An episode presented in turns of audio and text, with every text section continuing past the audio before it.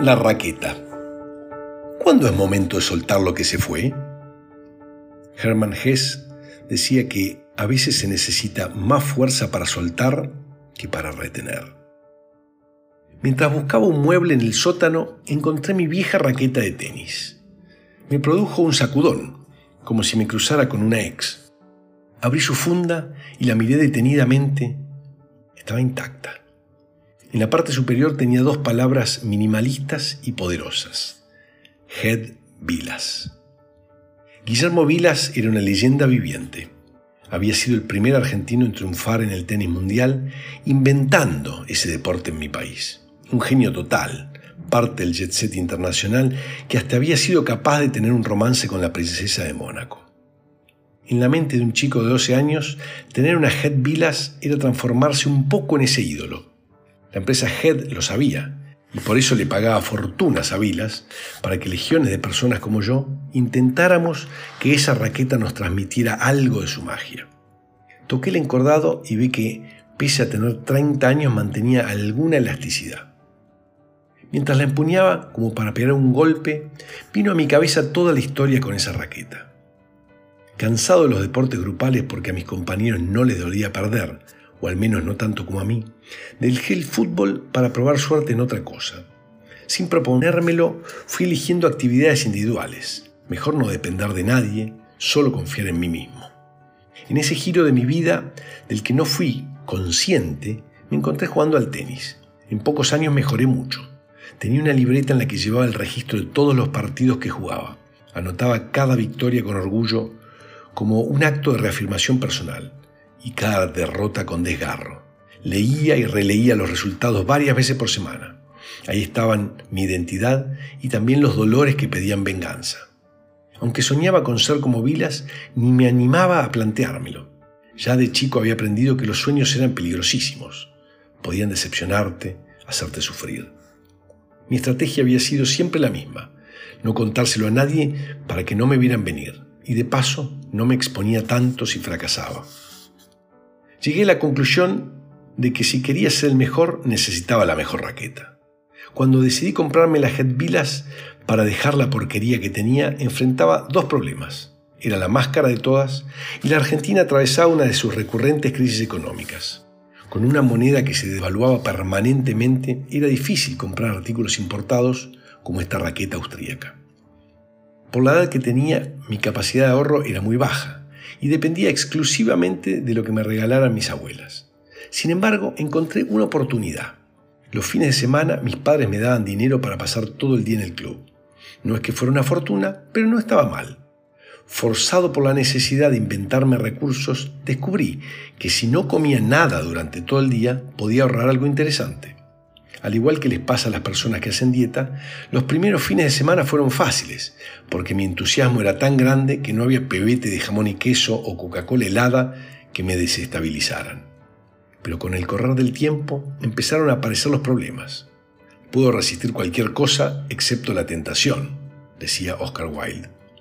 El momento más difícil era el mediodía, cuando el humo de la parrilla lo inundaba todo y yo moría por un choripán o los días de mucho calor, cuando veía a mis amigos tomando un milkshake de dulce de leche o una 7-Up helada.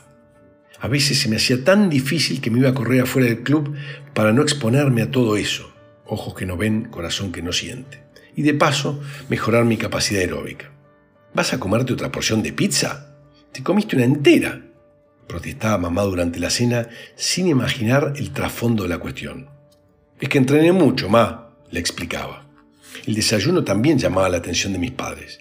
A nadie se le ocurría pensar que no era solo un chico en edad de crecimiento, sino que en pos de mi sueño estaba tratando de vacunarme contra el hambre del largo día de ayuno que me esperaba. Ceder a la tentación y comer algo en el club implicaba retrasar la compra de las Head Villas y todo el paraíso asociado. En el interín ocurrió un hecho inesperado. En el club hicieron dos canchas de un deporte que no conocía. Los jugadores usaban unas raquetas iguales a las de tenis, pero en miniatura. Eran tan lindas que daban ganas de coleccionarlas. Se jugaba de a dos personas que se movían con gran rapidez y le pegaban a la pelota con furia. Después de observarlo varios días decidí probar. Hablé un rato con el señor que cuidaba las canchas y me invitó a jugar. Me explicó los conceptos básicos y las reglas, me prestó una raqueta y arrancamos. En cuestión de minutos yo era uno más de los que corría como loco golpeando esa pelota con toda mi alma. Esa posibilidad de entregarme sin límites me fascinó. El profesor detectó rápidamente mis condiciones y propuso repetir al día siguiente. Al otro día volví a dejar la vida en esa cancha de squash. Me sentía en el paraíso. Cuando terminé tenía la remera tan transpirada que parecía que me hubiera metido en el mar. Después de jugar me quedé sentado en las gradas con una plenitud parecida al orgasmo. El profesor me explicó que como las canchas eran nuevas, se cobraba un bono extraordinario para financiarlas. Le pagué sin el menor problema. ¿Qué era un poco de dinero a cambio de tanta felicidad? Al tardecita volví a casa en ese estado que se tiene cuando uno viene a estar con un amante, lleno de vida, feliz, aunque también angustiado, porque esa realidad no podrá ser permanente. ¿Qué hacer con el tenis? Ese deporte en el que empezaba a destacarme ya me ofrecía una identidad. ¿Qué haría con mi libreta llena de victorias? ¿Mandaría pérdida todo lo aprendido para iniciar una nueva vida? Además, si tenía que pagar el alquiler de la cancha de squash, mi capacidad de ahorro se vería reducida. ¿dónde quedaría mi sueño de tener la Head Villas? Con la emocionalidad de un chico de 12 años presentía que me volvería adicto a ese juego. Tuve miedo de que mis sacrificios para ahorrar terminaran financiando esos bonos extraordinarios para jugar al squash. Llegué a casa confundido y sin saber qué hacer. Por suerte, tenía hasta el fin de semana siguiente para pensar tranquilo. Al igual que con el sexo, después de haber jugado mis partidos orgásmicos de squash, la calentura se pasó. A lo largo de la semana llegué a la conclusión de que tenía que volver con el plan original, seguir jugando al tenis y ayunar para comprarme las headvillas. ¿Hoy jugamos un rato?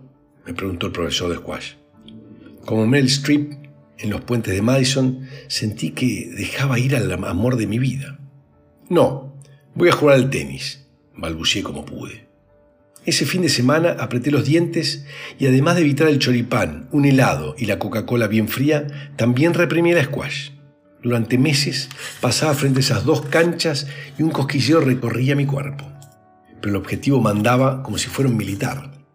Y yo estaba determinado a seguir adelante. Después de muchos fines de semana a pura agua, un domingo llegué a casa y conté el dinero errado. Había alcanzado la cifra mágica. ¿Qué necesitas? preguntó el vendedor. Vengo a comprar la Head Villas. El señor la fue a buscar y cuando volvió la apoyó sobre el mostrador. Sintiendo mis propios latidos del corazón, le entregué el montón de billetes prolijamente doblados. Mientras la agarraba y abría su funda, escuché unas palabras terribles. Con esto no te alcanza.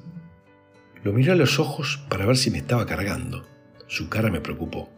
Cuando sube el dólar, sube el precio de la raqueta me contestó compasivo mientras me devolvía el dinero y recuperaba las headvillas. Salí del local anestesiado, sintiéndome como un mineral. Tanto esfuerzo para que la realidad me corría el arco justo cuando iba a tocar el cielo con las manos. El aturdimiento me afectó un tiempo. El fin de semana siguiente fui al club, pero comí varias cosas. No tenía fuerzas para mi habitual disciplina. Por suerte, hacía rato que tampoco tenía ganas de jugar al squash. Ya era parte del pasado. Cuando me recuperé un poco, averigué el precio en dólares para poder seguir su cotización e ir a comprarla solo cuando tuviera el dinero necesario. Los siguientes meses fueron difíciles, porque cada vez que juntaba los pesos suficientes al dólar, este pegaba un salto y yo parecía un chico con la nariz apretada contra el vidrio de una juguetería. Después de otros meses de ayuno y aprovechando un precario equilibrio económico, junté el dinero y fui de nuevo a comprar las headvillas. Esta vez no hubo sorpresas desagradables. El día siguiente era feriado y un amigo organizó un torneo en su club. Estrenando mi raqueta, gané el campeonato. Mientras esperábamos que nuestros padres nos vinieran a buscar, me propuso jugar al squash. ¿Sabes cómo es? Algo, le dije. Nos pusimos a jugar y fue la media hora más feliz en mucho tiempo. El fin de semana volví al club llevando las headvillas por primera vez. Jugué un rato y observé que varios me miraban con envidia. Al terminar me fui a tomar una coca, porque ahora podía. Pensé en todo lo que había reprimido en pos de mi sueño y mirando la raqueta nueva supe que no había sido en vano. Jugué otros partidos y almorcé como un rey, algo que no hacía desde mucho tiempo atrás. Nuevamente era un ser libre. Por la tarde di vueltas y vueltas tratando de evitar lo inevitable. Finalmente fui al departamento de mi amada, las canchas de squash. Qué bueno verte de nuevo, me saludó el profesor. Tengo ganas de retomar. Le pagué el alquiler de la cancha y nos pusimos a jugar. Nunca más volví a cometer el error de separarme de ese amor. La Head Villas siguió acompañándome al club todos los fines de semana durante varios meses, aunque ni abría su funda. De alguna forma, necesitaba justificar todo el esfuerzo inútil que había hecho. Después de un tiempo, sinceré la situación y empecé a dejarla en casa. Y ahí quedó, virgen y marchita. ¿Por qué seguimos aferrados a lo que nuestro corazón ya soltó? A veces hay que hacerse cargo de que cuando algo terminó, terminó.